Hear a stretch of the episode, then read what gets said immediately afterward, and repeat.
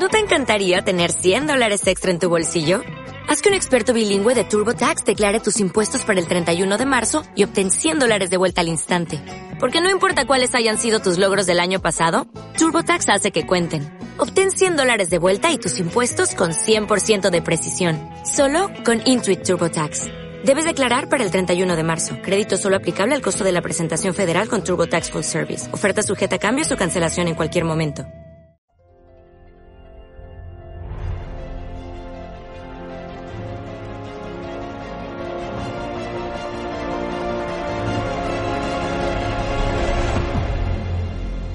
Muy buenas, soy Joe Spinell y esto es Series Netflix.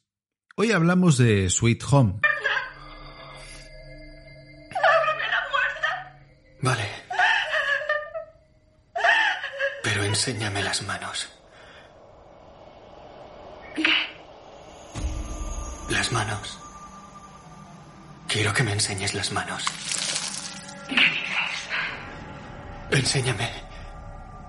Enséñame las manos. Ahora. ¡Ábreme! ¡Vamos! ¡Ábreme!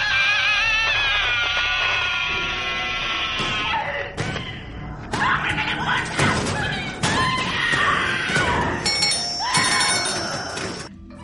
Sweet Home, Alabama, es una serie de Netflix de producción coreana que mezcla elementos de la típica serie de zombies infectados con guiños a Posesión Infernal, eh, hay monstruos y también claras referencias a series de anime como eh, Tokyo Ghoul o Parásite. Si no, si no habéis visto Tokyo Ghoul, sinceramente yo que soy bastante aficionado al anime, echarle un ojito que está muy bien. Creo que también hay película de live action, ¿no? Como llaman ahora a las adaptaciones de, con actores, ¿no? Like live action. Bueno, eh, ¿de qué va Sweet Home? Bueno, estamos en una ciudad de Corea del Sur, en, en un mega edificio de estos mm, asiáticos que viven cientos de personas, una cosa bárbara. Algo pasa, algo ha pasado fuera, en la ciudad, eh, se han cerrado las salidas del edificio, nadie puede entrar o salir, y la historia se centra en un chaval que vive aislado, que juega a los videojuegos, que está pasando una depresión de caballo, que tiene pensamientos suicidas. Allí lo llaman también mucho hikikomori, el adjetivo con el que definen a esos chavales que viven aislados en su mundo, que no salen de casa para nada, juegan a videojuegos, en juegos de rol, mm, viven aislados.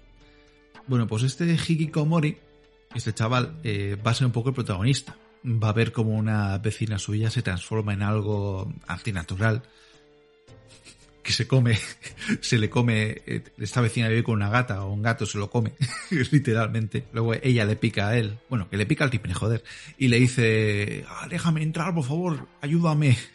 Y el chaval que la ha visto le dice, mmm, vale, sí, mmm, oye, que enséñame las manos, porque he visto algo raro.